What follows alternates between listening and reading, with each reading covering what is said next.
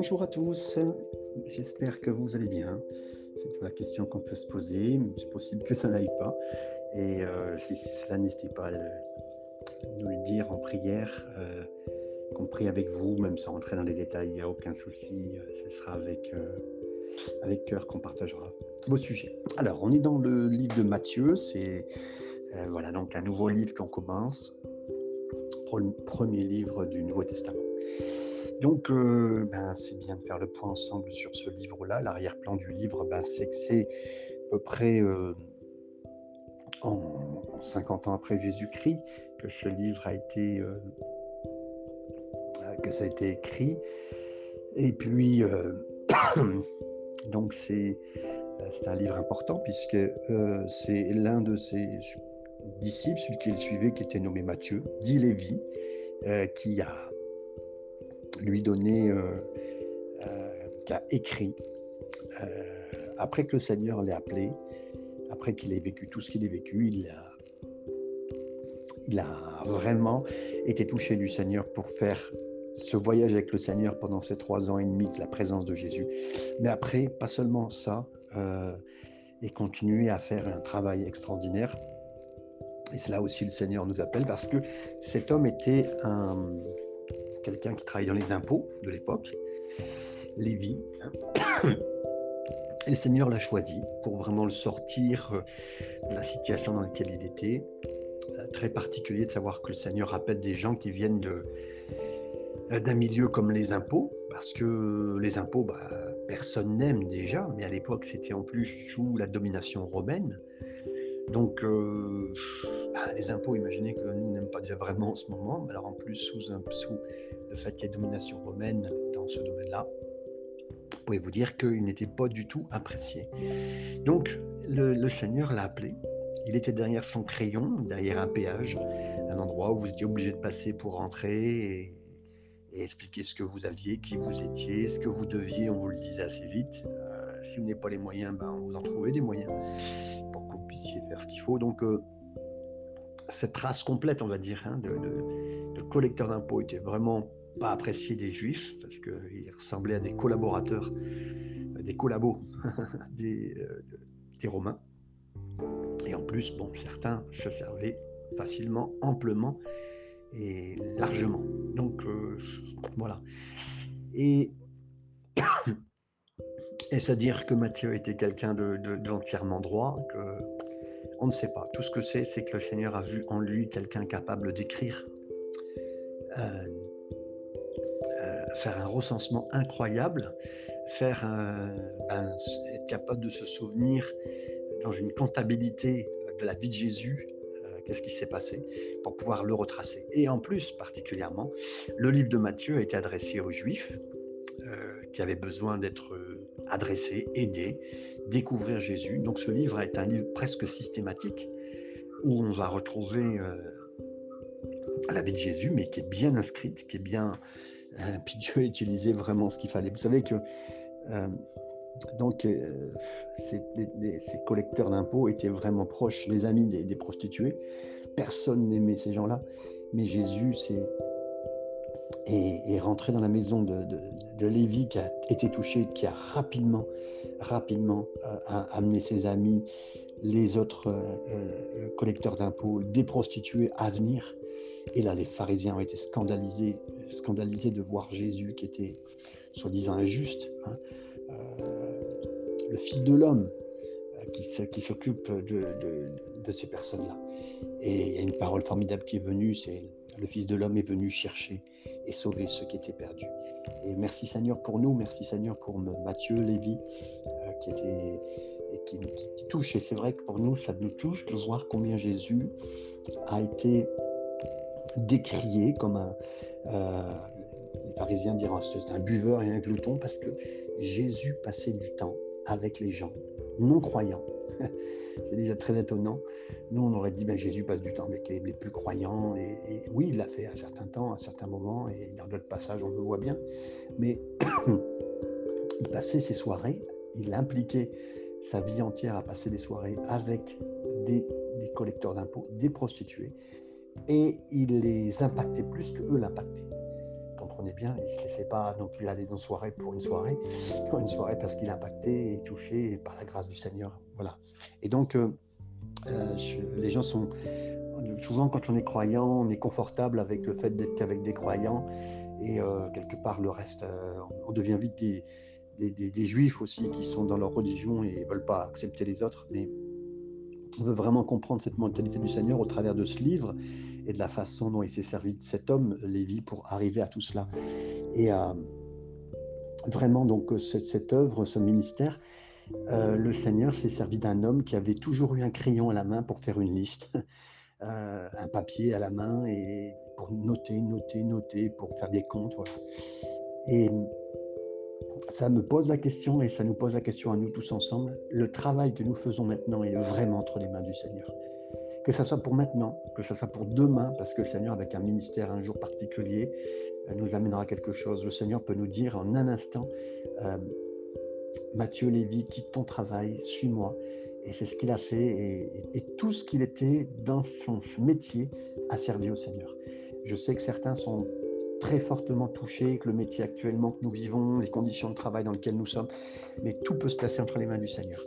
Et euh, il a un plan pour vous maintenant, il a un plan là où il vous a placé, il, a, un, plan pour maintenant, mais aussi pour l'éternité. Ce que vous avez appris euh, sur cette terre sera utile aussi entre les mains du Seigneur pour l'éternité. Donc euh, voilà, ayez confiance. Le Seigneur a dit à, à Matthieu Lévy, suis-moi, prends ton crayon, puis là, son crayon encore a été utile. Il a pu dire à, à Moïse qui était dans le, dans le désert, qu'as-tu dans la main? Et, et, Moïse avait un, bâton et, ce bâton est devenu, alors que c'était un bâton qui s'occupait seulement des brebis dans, euh, pour son beau-père Jétro, et il a dit, ben voilà, ce que tu as dans ta main, c'est maintenant une autorité pour ton ministère. Euh, ce, qui, ce que tu as dans ta main, David, c'est quoi?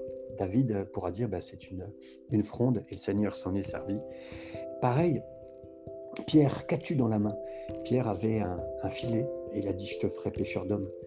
Oui, trop souvent on pense que c'est les autres qui ont euh, des capacités, alors qu'on oublie ce que le Seigneur voit dans nos cœurs, les capacités que nous avons. Euh, le fait de savoir compter, ça paraît bête. Euh, certains diront, mais regardez, je suis comptable. C'est non. On se dit toujours, oui Seigneur, si j'avais joué les guitares, si j'avais prêché. Non, non. Seigneur, c'est vraiment faire ce qu'il faut avec nous et avec ce que nous sommes, avec ce que nous avons appris. Nous sommes uniques et euh, nous avons un travail unique à faire. Alors l'évangile de, Matthieu euh, enregistre vraiment l'essentiel. Euh, et, voilà, et, donc reprend aussi tous les, promesses de l'Ancien Testament du, pour le Nouveau Testament. Et de, tout cela est, vraiment bien, bien noté par cet homme. les promesses du royaume, pas simplement pour les, pour les gens juifs, mais particulièrement il y a beaucoup d'allusions, 129 fois des allusions à l'Ancien Testament.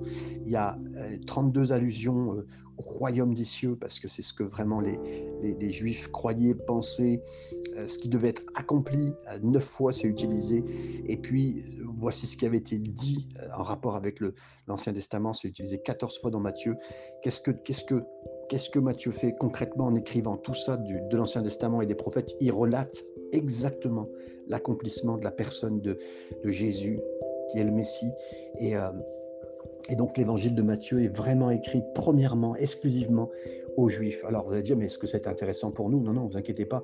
Euh, tout ce qui est là aussi va nous, nous aider, nous bénir, donner bien sûr de la, de la, connaissance, mais comprenez bien que moi je cherche toujours, avec l'aide du Seigneur, son esprit, ce qui est essentiel pour moi maintenant et pour nous, et la progression de l'Église actuelle. Euh, Marc, lui, a été... L'évangile de Marc, ça a été écrit premièrement pour les Romains. On va dire que c'est un style très, euh, euh, très rapide, euh, très. On, prend que l'essentiel quasiment, et ça serait plus pour des, Européens comme nous, des Américains, qu'on aurait écrit ce genre d'évangile. Mais Luc, ça a été plutôt écrit au grec, hein. Jean, ça a été écrit au monde entier. mais chacun des évangiles avait vraiment un auditoire en esprit le Seigneur avait prévu, et l'auditoire vraiment était juif. Et et, toutes les questions que les Juifs pouvaient adresser euh, sur, euh, sur Jésus et puis sur sa venue, euh, la chronologie, les éléments, tout a été, tout a été bien fait. Et on verra donc le, le, roi révélé, ça c'est du chapitre 1er au chapitre 10, du, le, roi qui résiste du chapitre 11 au chapitre 13, le roi qui se retire du, chapitre 14 au chapitre 20, le roi qui est rejeté du chapitre 21 à 27, et puis finalement le roi qui est ressuscité au chapitre 28. Bien sûr, avec beaucoup de variations et de points importants, parce que là, ce n'est pas seulement euh, comment dire, un petit squelette que je vous dresse, mais des choses importantes qui nous sont données.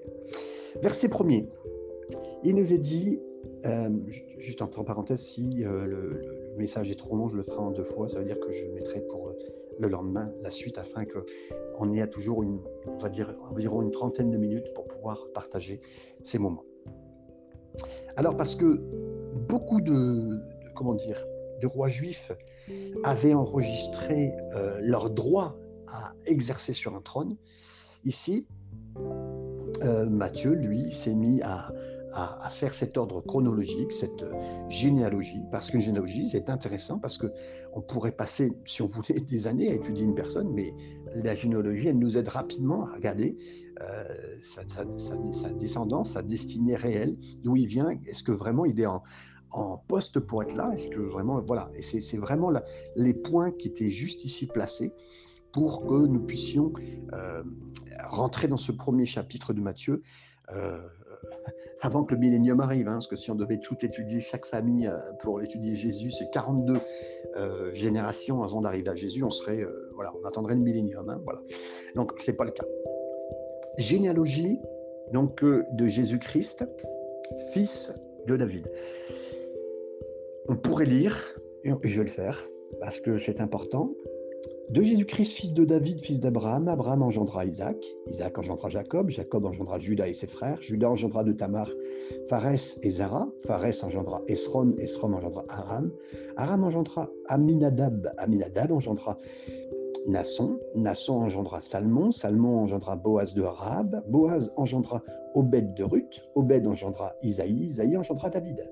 Roi David engendra Salomon de la femme d'Uri, Salomon engendra Roboam, Roboam engendra Abia, Abia engendra Asa, Asa engendra Josaphat, Josaphat engendra Joram, Joram engendra Osias, Osias engendra Joacham, Joatam, pardon, Joatam engendra Akaz, Akaz engendra Ézéchias, Ézéchias engendra Manassé, Manassé engendra Amon, Amon engendra Josias, Josias engendra Jéoconias, et ses frères au temps de la déportation en Babylone.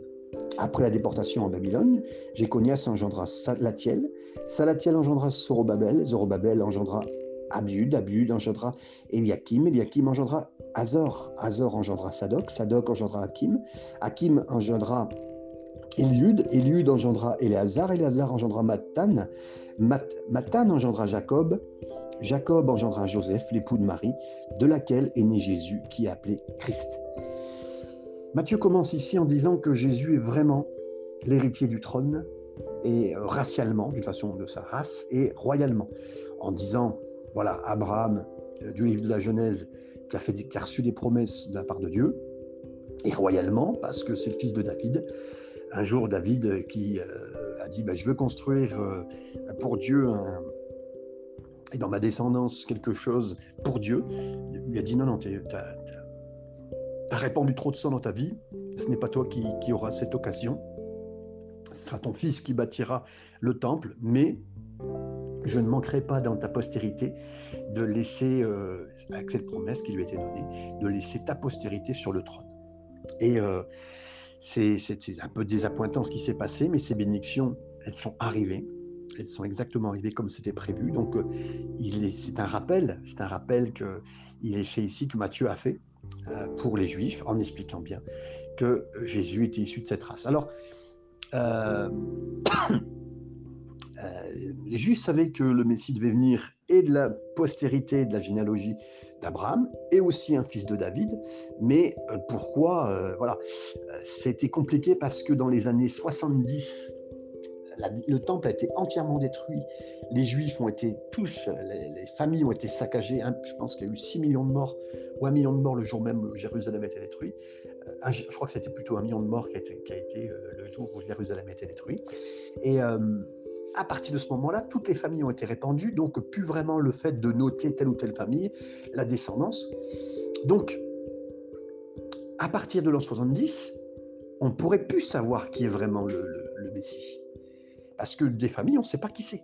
Alors que là, ça a été noté, bien sûr, avant, 35 ans quasiment avant que fait lieu la destruction du temple, tu as tout noté concernant Jésus et sa descendance pour bien prouver. On a besoin d'avoir des électries. Et puis encore aujourd'hui, ça a été vraiment le jour où les Juifs seront attentifs et reviendront à cette généalogie, ils, découvriront effectivement tel que ça a été, ça a été fait. Et puis c'est un bon plan, merci Seigneur, c'est un, très bon plan écrit pour nous, pour nos souvenirs, mais pour le moment aussi du retour d'Israël. C'est c'est beau.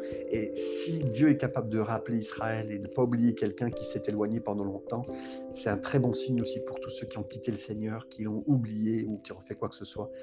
Ça me prouve bien que le Seigneur euh, a des plans incroyables et extraordinaires pour euh, chacun d'entre nous.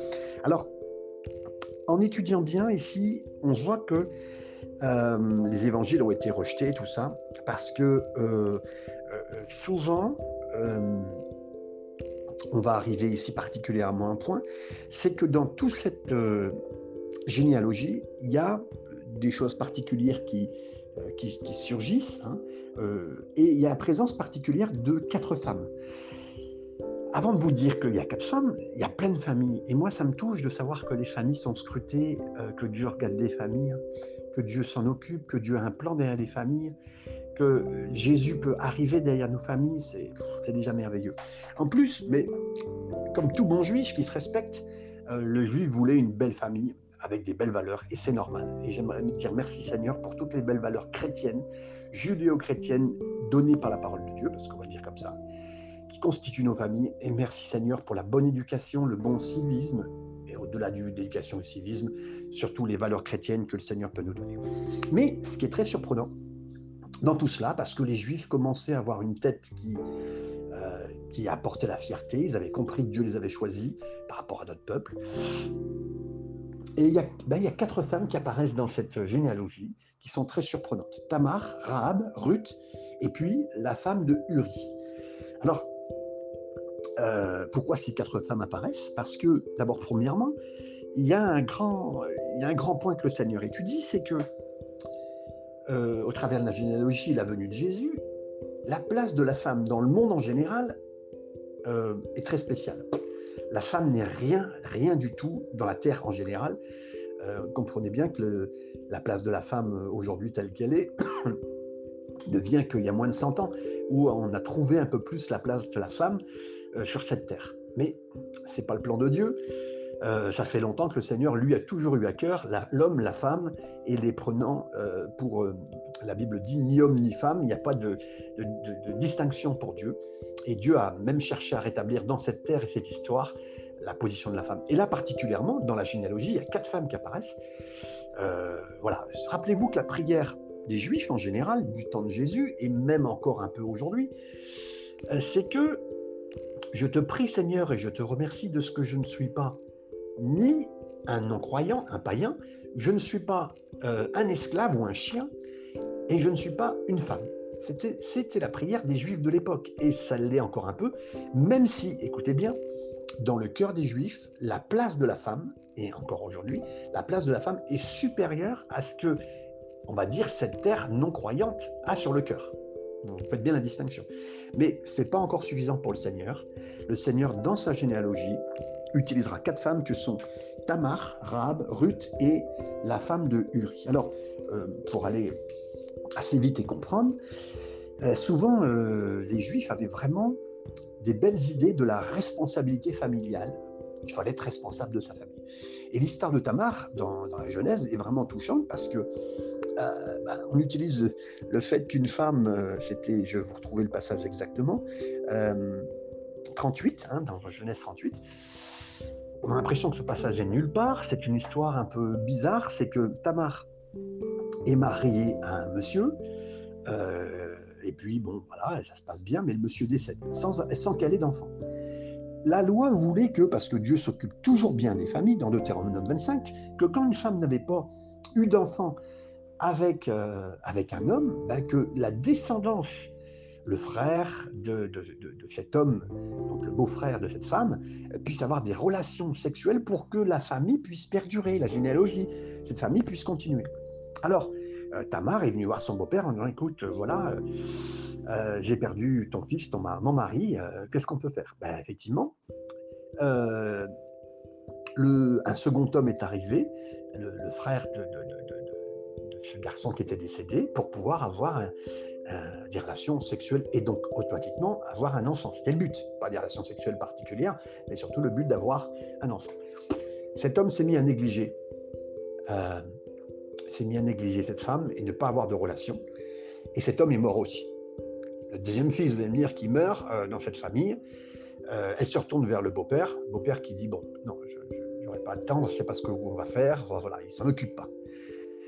Cette femme décide d'une chose, elle sait que de temps en temps, le beau-père passe par un certain chemin, et en plus, elle sait que sur certains chemins, il y a des prostituées. Imaginez, c'est l'époque, euh, c'était la façon de faire, elle se déguise en prostituée, et l'homme est attiré par cette femme, le beau-père. Euh, il, la voit et il n'a rien pour payer. Euh, il couche avec et puis il bah, lui dit Mais qu'est-ce que tu me laisses pour me payer un jour? Et en fin de compte, bah, l'homme lui laisse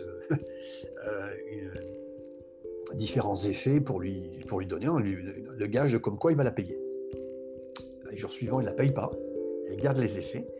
Et ce qui se passe et devrait se passer arriva, cette femme tombe enceinte. Tout le village est au courant. Tamar est enceinte, quelqu'un a couché avec elle, elle a couché avec quelqu'un, c'est un déshonneur, on va la lapider. Le beau-père euh, débarque dans la situation et euh, bah, doit prendre une décision, arrive devant elle, et qu'est-ce qu'elle fait? Là, elle sort les effets de cet homme juste entre deux, hein, c'est pas quelque chose de public pour dire t'as couché avec moi, non, non, non, elle lui sort les effets pour lui montrer et lui rappeler la fameuse histoire, pourquoi et avec qui euh, qui c'est qui a couché avec elle, donc en l'occurrence son beau-père. Elle l'a fait pour pouvoir rentrer dans ce que Dieu a, voulu s'occuper de bien de cette femme, de sa promesse et de euh, de sa conduite. C'est une histoire sordide. Dans l'histoire des Juifs, ça fait tâche. Dans une famille, imaginez. Euh, voilà. Mais ça prouve bien le désir de cette femme d'avoir une famille, de bien s'en occuper, de bien avoir une descendance pour sa vie, d'avoir confiance dans les promesses de Dieu. Je ne rentre pas dans tous les détails, mais voilà. Et ça, cette femme-là fait partie de la généalogie de Jésus. Cette femme qui s'est donné le rôle d'une prostituée juste pour avoir une descendance. C'est waouh. Ensuite, l'histoire de Rahab, une femme euh, on le lira dans Josué chapitre 2, dans, les prochains jours, on réétudiera Josué 2, donc on, arrivera vite à l'histoire, mais je le donne vite. Josué 2, une prostituée, là aussi encore une fois prostituée païenne, qui va accueillir des espions et qui va apparaître et qui va donc être, puisqu'elle va rejoindre après Israël euh, en tant que famille, elle donc va apparaître dans la lignée euh, de la famille de Jésus, encore une prostituée. Donc là, bah, et qu'est-ce que ça vient chercher? Ça vient chercher la pureté sexuelle qui était très importante et qui doit rester importante dans nos familles, dans nos vies. Et bien là, vient directement affecter, entre guillemets, non pas que le Seigneur dit, euh, bah, regardez, euh, je prends n'importe qui, n'importe comment, pas du tout. Je prends quelqu'un qui, bien sûr, euh, a vécu ça. Et ça veut dire que bah, le Seigneur est capable de prendre n'importe quelle famille qui se sente même dévalorisée par rapport à ce qu'elle a fait, qui elle est, la réputation qu'elle peut avoir, mais une réputation en tout cas d'une prostituée qui s'est tournée vers le peuple de Dieu, qui s'est tournée vers Dieu, en suivant le peuple de Dieu plus tard. Ruth, encore une fois, une non-juive, présente dans la, lignée, euh, cette femme qui, elle aussi, dans un pays éloigné, rencontre euh, un, juif, se marie avec, cet homme décède. Euh, Naomi, la belle-mère, décide de revenir à Jérusalem, à Bethléem particulièrement, et euh, cette histoire est très très dure parce que euh, euh, Naomi a perdu son mari, elle a perdu aussi ses deux fils qui sont les deux maris de, d'Orpa et de, et de Ruth. Et en fin de compte, Ruth, dans son malheur, eh ben, elle épouse Boaz. Ah, toute une histoire, un livre de grâce, un livre merveilleux, et c'est extraordinaire de voir qu'encore une fois, Dieu s'occupe d'une famille avec, avec des veuves, avec des gens délaissés. Dieu est le Dieu des veuves et des orphelins. C'est formidable de le lire. Puis après, ensuite, parce que euh, Israël était très fier de toujours ses familles et de son roi David particulièrement, et bien là, sort Matthieu Lévy, sort euh, entre guillemets de son chapeau et de la réalité de la famille de David, que Jésus vient de la famille de David, mais en parlant du riz, en parlant de la femme du riz, parce qu'au départ, oui, c'est la femme du riz, c'est pas C'était bien sûr la, la, nouvelle femme de David qui a engendré Salomon, mais avant tout, c'est la femme du riz. Donc, rappelons un petit peu la fameuse affaire d'adultère, de, meurtre, de, de, de, mensonge qui a été apportée par David. Oui, Dieu s'est choisi quatre femmes qui ont été impliquées dans des choses assez graves, des familles qui ont entaché, qui sont vraiment entachées. Et là, là le Seigneur s'arrête en disant, voilà, mais c'est quoi votre famille? Parce que souvent, c'est, on se pose la question pour nous-mêmes, mais c'est quoi cette famille que j'ai? Des fois, quand on, se regarde soi-même, hein, c'est, je ne parle même pas des autres et ceux qui la constituent, mais des fois aussi, on peut se poser des questions sur ce que, qui constitue notre famille. Puis c'est avilissant, fatigant de voir, euh, quand on étudie bien nos familles, hein, c'est, voilà, c'est pesant. Jésus a dit, je suis né dans ces familles-là. Je suis né des familles de pécheurs et... Euh, je vous apporte quelque chose de nouveau, c'est de votre sein que je viens et je vais constituer, je vais faire ce qu'il faut. À la croix, j'ai fait ce qu'il faut pour vous, pour vous sauver. Donc là, on a une très belle, euh, comment dire, très belle histoire de, de la venue de Jésus, de son, de son arrivée euh, dans, dans, ces familles. Et si vous pensiez que les généalogies étaient endormantes, que c'était euh, comme les anciens annuaires, vous savez, les annuaires page jaune, page blanche, qu'on lisait, une liste de noms sans importance. Chaque nom est important. Chaque nom est important et chaque famille est importante, chaque personne et même chaque tâche dans les familles, chaque génération complète qui a amené une, une ombre au tableau. Mais ben, non, Jésus dit, moi, il n'y a pas... la seule ombre que je veux dans ta vie, c'est l'ombre de la croix. Et ce que je vais y faire, euh, même si tu es mort, euh, ta famille est morte, ben, je vais la ressusciter au travers de mon œuvre et c'est merveilleux. Donc euh, prenez ce matin pour vous vraiment ce que le Seigneur veut faire. Je finis avec le verset 16 de Matthieu. On aura fini une première partie et, nous pourrons lire la suite pour demain. Il nous est dit Jacob engendra Joseph je vous le redis précisément. Donc Jacob engendra Joseph, l'époux de Marie, de laquelle est né Jésus, qui est appelé le Christ. Ici, notez bien, vous étudiants de la Bible, euh, que Matthieu n'a pas dit ben, Jacob euh, qui, a, engendré Joseph, de qui a engendré Jésus, de qui est né Jésus. Non, pas du tout. Il a utilisé un mot spécifique pour dire que différemment des, des 15 premiers versets, spécifiquement pour casser l'ordre euh, de dire ce qui s'était passé et de dire que oui, euh, Jacob a engendré Joseph, oui, mais qui, n'était pas vraiment le père de Jésus, qui a été son beau-père, famille recomposée, hein, comprenez bien, parce que euh, le père de Jésus, dans, dans, la situation, et pour bien comprendre, et pour bien comprendre aussi la virginité, euh, Adam est né, euh, est né miraculeusement d'aucune, euh, notre, on va, dire sur cette terre, nous sommes nés de Dieu. Hein. mais c'est un, c'est un, c'est, de Dieu qu'est né un homme. Mais pour refaire autre chose, le Seigneur n'a pas pris, euh, ça vient d'un homme, ça vient de sa postérité à lui, et littéralement en hébreu, la postérité, ça serait le sperme, excusez-moi l'expression, mais c'est, c'est la réalité.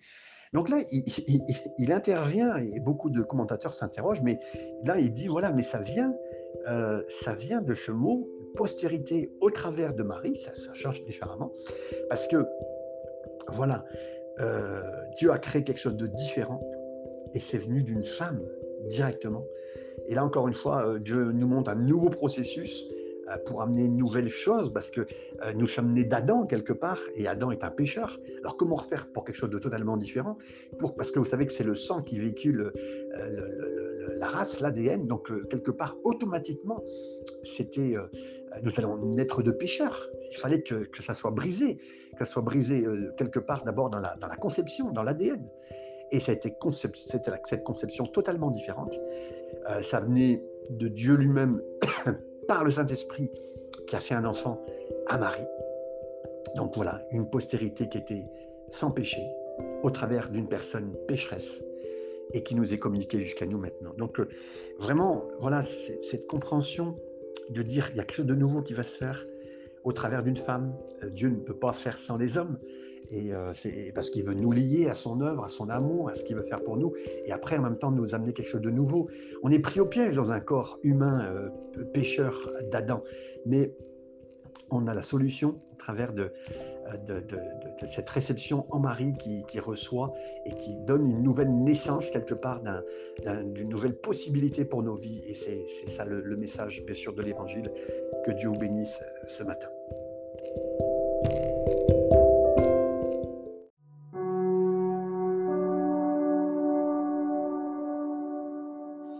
Bonjour à tous, bonjour à chacun, que le Seigneur bénisse. On est toujours dans notre chapitre premier, on s'est arrêté au verset 16 et on reprend au verset 17 donc euh, cet évangile de Matthieu qui est totalement destiné aux Juifs, mais qui bien sûr nous aussi nous bénit et nous donne des éléments de compréhension sur euh, la venue de Jésus, sur l'implication. On a lu déjà la généalogie de, Jésus, c'est 42 dans ces 42 familles, trois fois un groupe de 14. On a parlé de ces femmes qui sont très particulières et qui nous démontrent que le Seigneur veut atterrir dans n'importe quelle famille et est capable de changer n'importe quelle famille. Et ce n'est pas euh, la fierté de laquelle on passe dans notre famille euh, qui va changer les choses. On peut être fier, bien sûr, de nos familles. Et merci Seigneur pour les belles valeurs. Merci Seigneur si vos familles ont été de très belles familles. C'est une, une bénédiction. Mais après, nous ne voulons pas nous réjouir dans nos familles pour dire oui, regardez.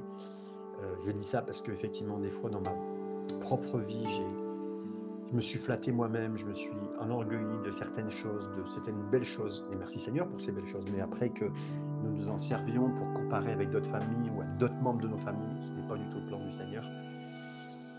Voilà, donc l'humilité du Seigneur, c'est que Jésus lui-même s'est dépourvu de sa nature divine pour venir dans un corps humain.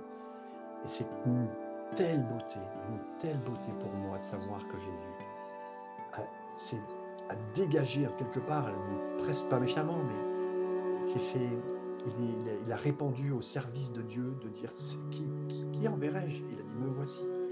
Il, il a, s'est vidé de sa, de sa royauté, de sa divinité quelque part, même s'il a été 100% Dieu sur cette terre mais il a revêtu entièrement le corps humain. Et Dieu sait que plus on vieillit, plus on sent que le corps euh, pèse, que notre nature nous pèse, que beaucoup de choses nous pèsent.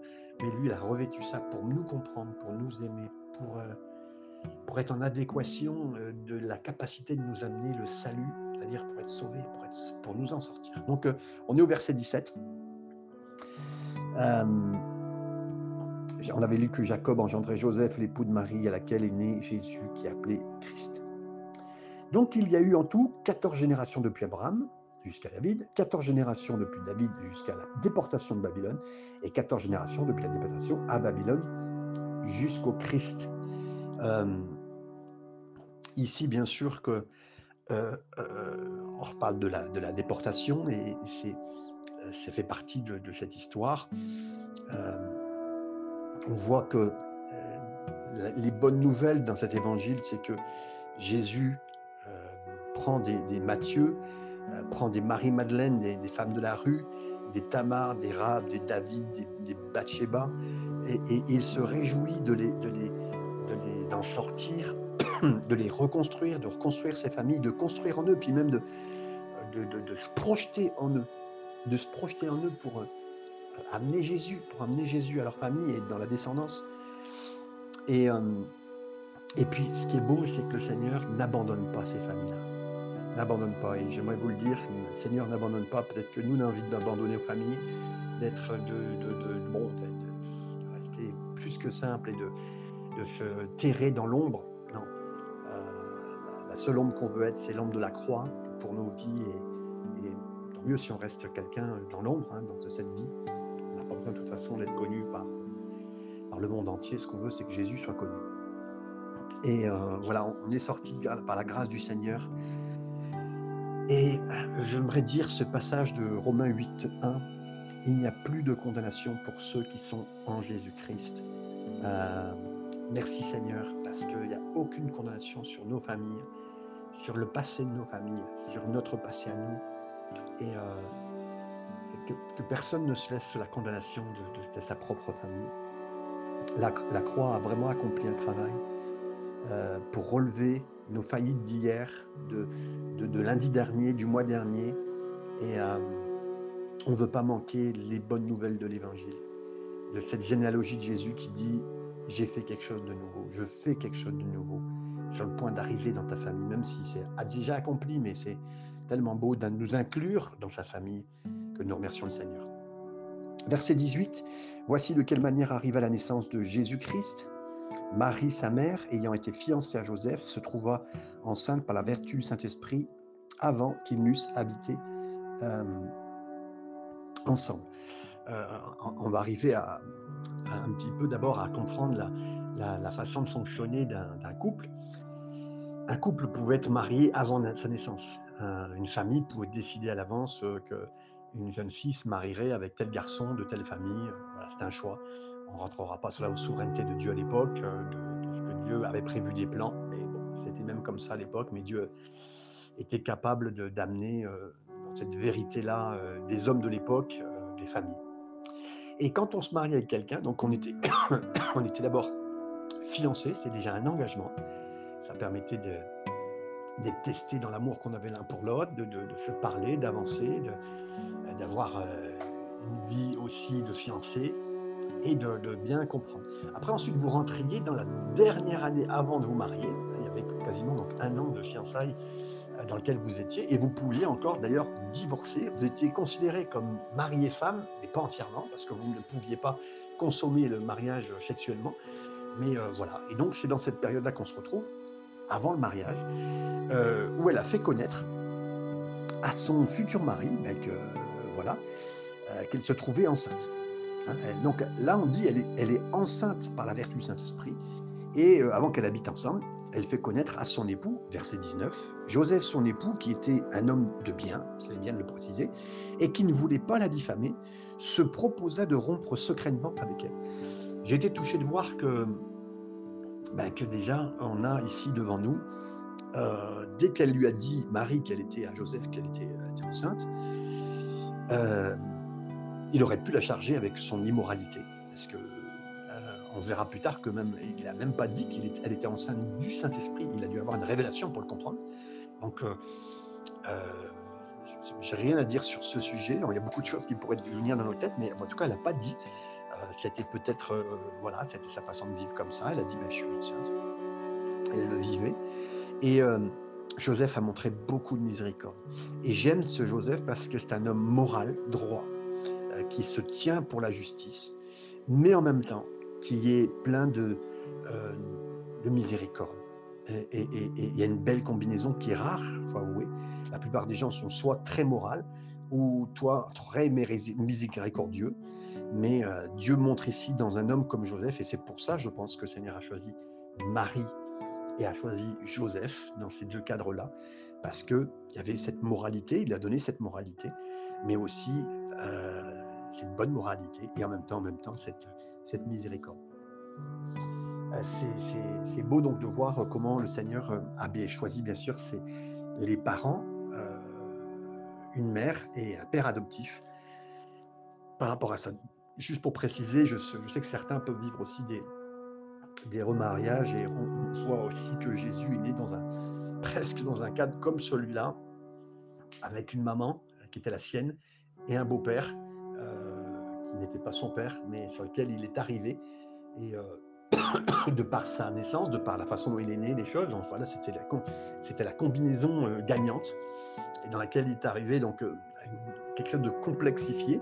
Mais voilà, le Seigneur a été bon et en plus, dès le début, les bases ont été compliquées, mais voilà, Dieu a placé dans les cœurs les choses qu'il fallait pour pouvoir amener la bénédiction.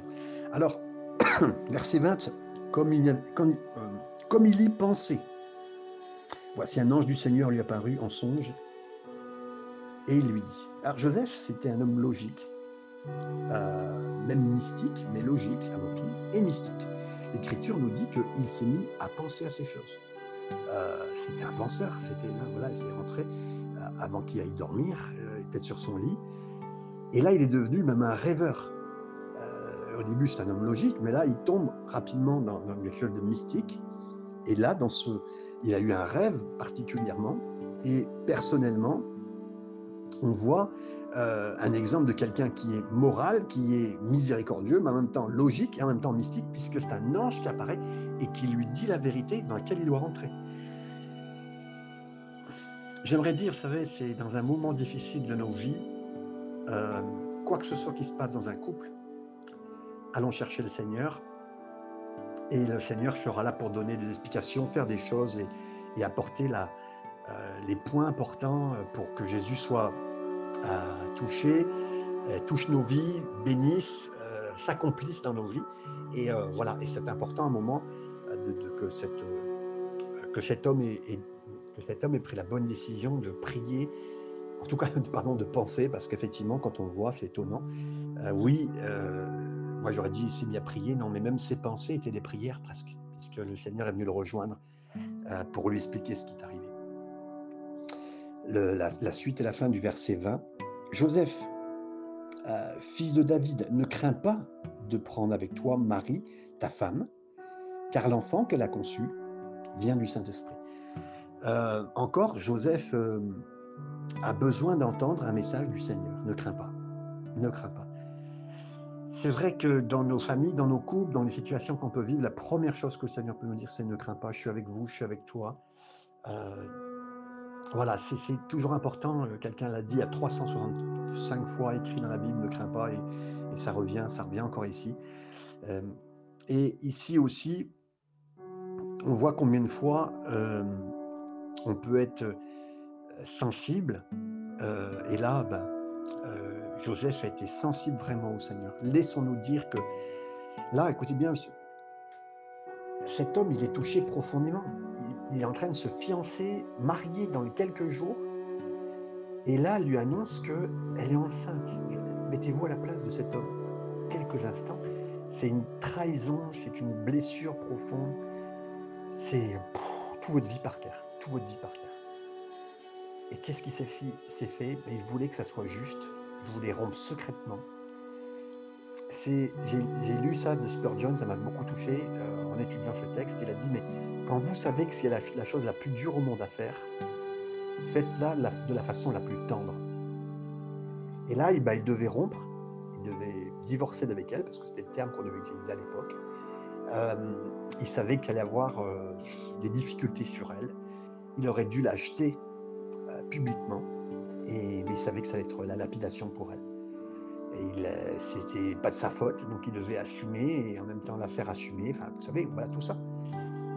Et ben, il a cherché la chose la meilleure possible et dans son cœur, il repassait ces choses devant le Seigneur. Ben, le Seigneur est intervenu pour lui donner la clé.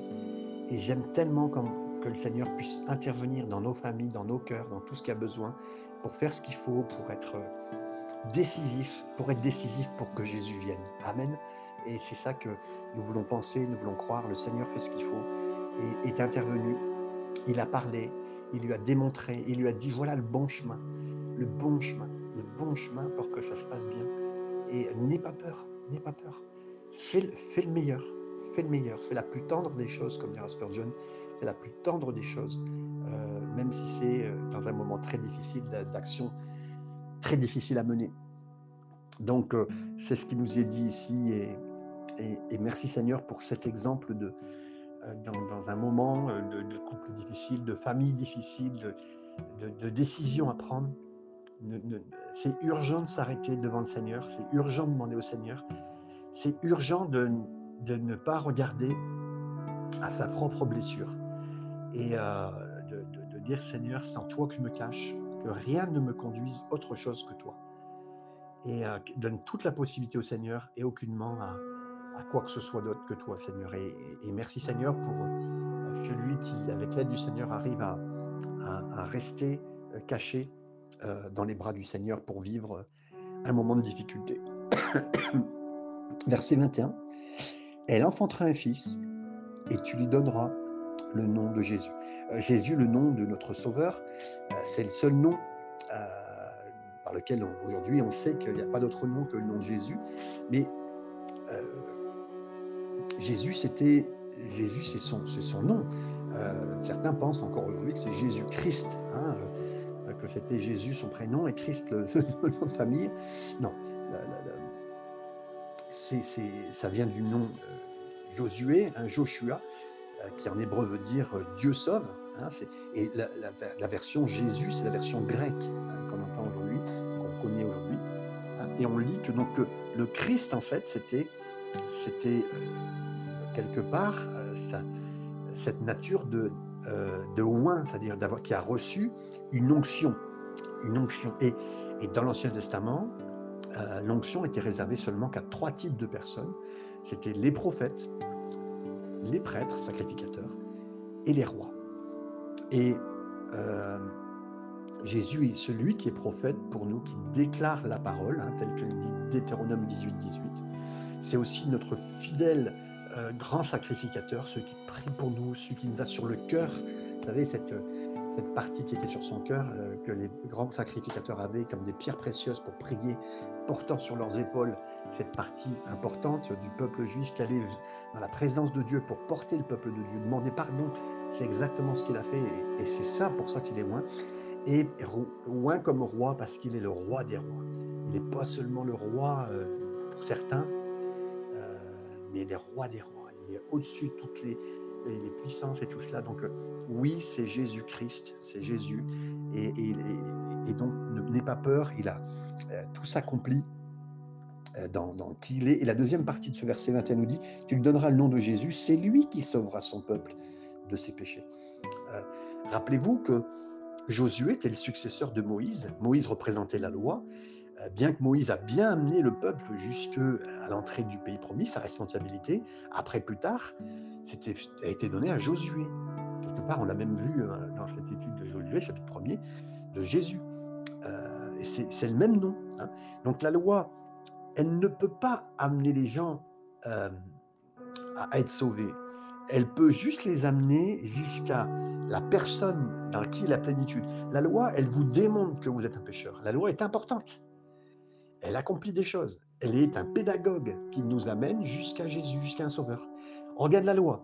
Si quelqu'un, si même un, croyant, euh, quelqu'un qui se, se dit croyant, et qui, ben, mettez-le face à la loi. Mais la loi, la loi, mettez-le face à la loi. Et quand il verra la loi qui va le l'encercler, lui dire tu es un pécheur et tu ne peux pas t'en sortir, apparaît à ce moment-là Jésus qui peut sauver. Et c'est le but de la loi.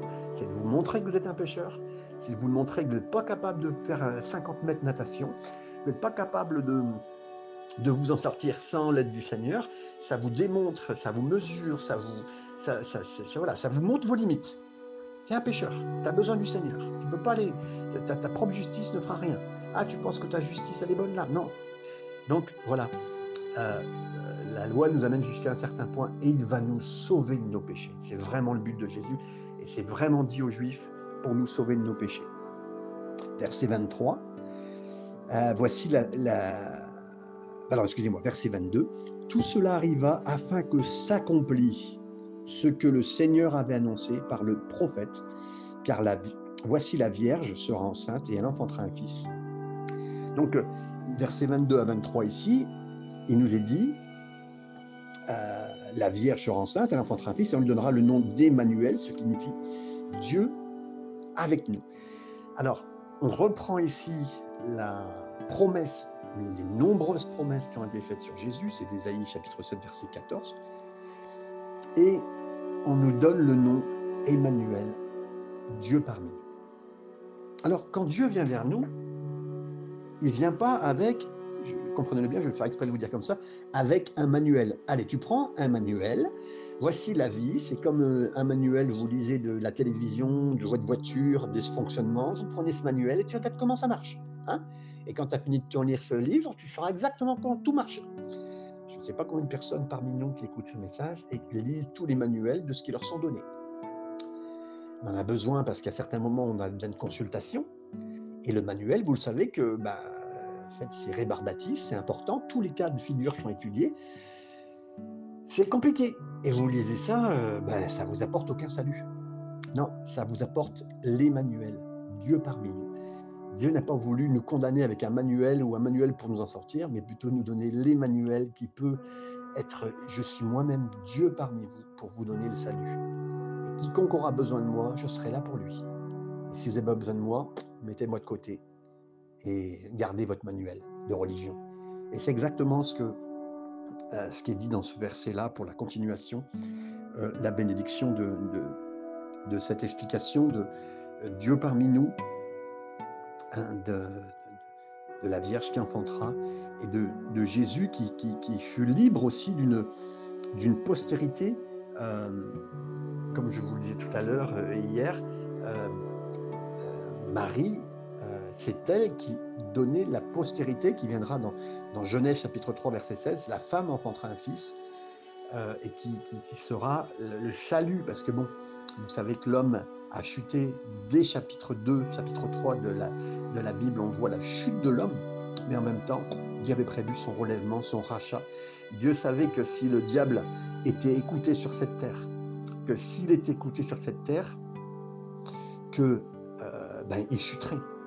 Alors, dans un grand plan de Dieu, parce que c'est important de faire juste un petit peu un point d'arrêt et de compréhension, dans un grand plan de Dieu, pourquoi, vous allez me dire, mais pourquoi le Seigneur a laissé faire le diable dès le début, qui vienne intervenir et qui vienne attaquer Adam et Ève dans euh, cette terre, et puis ben, vienne briser euh, toutes les générations euh, et puis amener le péché.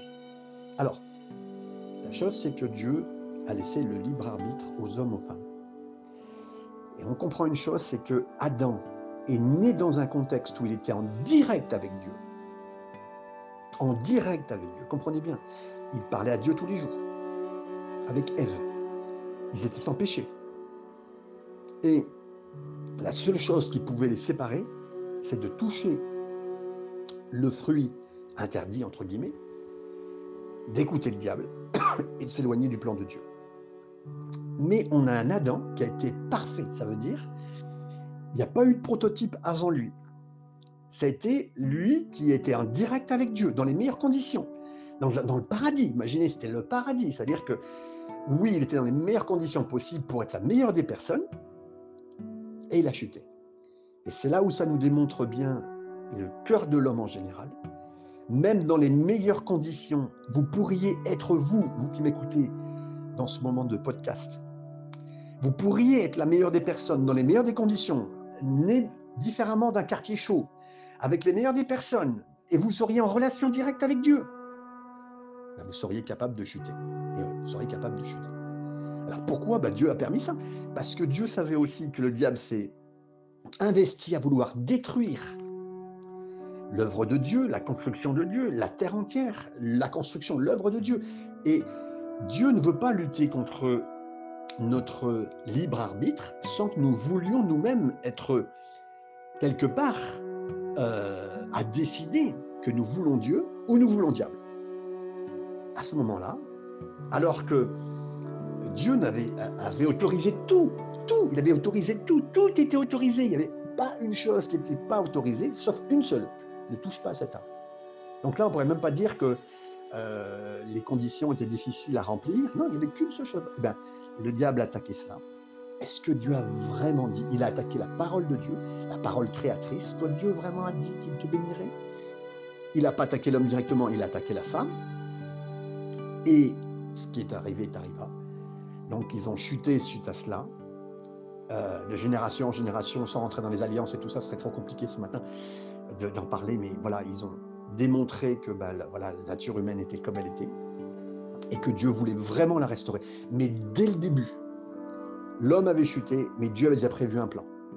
Je le restaurerai, je le rachèterai, plutôt le mot rédemption, je rachèterai.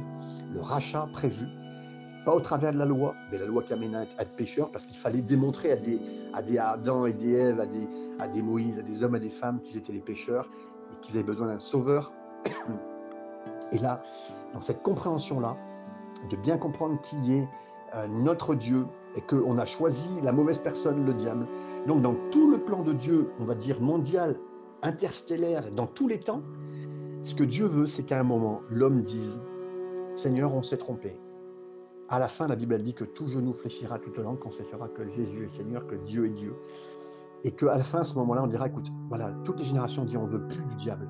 Et là, Dieu le prendra et le jettera dans l'enfer, dans c'est-à-dire dans le lac euh, dans lequel c'était réservé seulement pour lui et puis ses démons. Tous seront jetés là et pour l'éternité. Et donc, euh, c'est ça la conclusion de Dieu depuis le début, c'est ça qui va arriver, comprenez bien. Donc là aujourd'hui, il laisse faire un monde qui est parti en cacahuète, qui part en live. Euh, il veut laisser que les hommes décident d'eux-mêmes. Donc à partir du moment où tu prends le choix d'écouter Dieu, tu prends le choix d'écouter Dieu. Et donc là, c'est une grande démonstration qu'il veut sauver, que, verset 23, Voici la Vierge est enceinte, elle enfantera un fils, elle lui donnera le nom d'Emmanuel, Dieu parmi nous, ce qui signifie Dieu avec vous, il veut vous sauver. Et c'est ça merveilleux, ce passage, cette compréhension de toutes ces généalogies. Dans quel sens elle est faite? Dans quel sens elle est Dieu veut sauver la race humaine au travers de Jésus. Versets 24 à 25, Joseph s'étant réveillé, fit ce que l'ange du Seigneur lui avait ordonné. Il prit sa femme avec lui, mais il ne la connut point jusqu'à ce qu'elle eût enfanté son premier-né, auquel il donna le nom de Jésus. Euh, Joseph s'est marié avec Marie. Euh, il n'a pas eu de relation sexuelle tant qu'elle n'a pas accouché. Pourtant, il aurait pu, aurait pu dire, euh, voilà, non, non. Même là, tout ce qui restait, il a essayé de le garder. il l'a protégé. ça, la situation que Dieu lui a donné de faire, ça, ça l'a peut-être quelque part, ça, c'est vrai que ça l'a. Ils ont dû vivre avec le fait qu'elle était enceinte avant d'être mariée. Peut-être qu'il a dû porter cet opprobre-là. Hein. Tout ça, c'était compliqué. Mais ça a sauvé Marie. Euh, ça, a fait quelque part voilà, le beau plan du Seigneur du salut. Euh, ça nous donne un point aussi que euh, Marie n'a pas été, entre guillemets, de conception, je cherche le terme précisément, mais de dire qu'elle avait elle a, toujours été vierge toute, sa vie? Non, pas du tout. Après, effectivement, ils ont des relations sexuelles puisqu'ils ont eu d'autres enfants.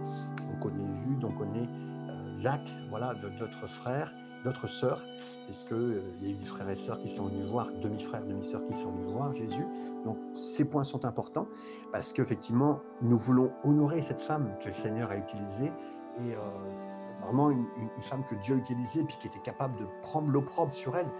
Euh, même pendant toute sa vie, elle a porté l'opprobre euh, du nom de son fils, de ce que ça engendrait. Euh, excusez-moi l'expression, mais on appelait Jésus un bâtard. Et donc sa mère avec, et donc elle a porté tout ça. Et elle a, porté aussi la mort de Jésus. Elle était jusqu'au bout avec lui, jusqu'à la croix, pour, le, suivre, à, sa résurrection aussi. Le jour de la Pentecôte, elle était pentecôtiste aussi, Marie, puisqu'elle était là le jour de la Pentecôte. La Bible elle dit dans le, dans le lieu très haut voilà, dans le très haut, dans, la chambre haute, pardon, à Jérusalem. Donc, euh, merci Seigneur pour euh, tout ce passage, qu'il nous enseigne, qu'il nous fasse du bien, euh, et que le Seigneur vous bénisse et vous garde encore d'entre ses mains. Amen.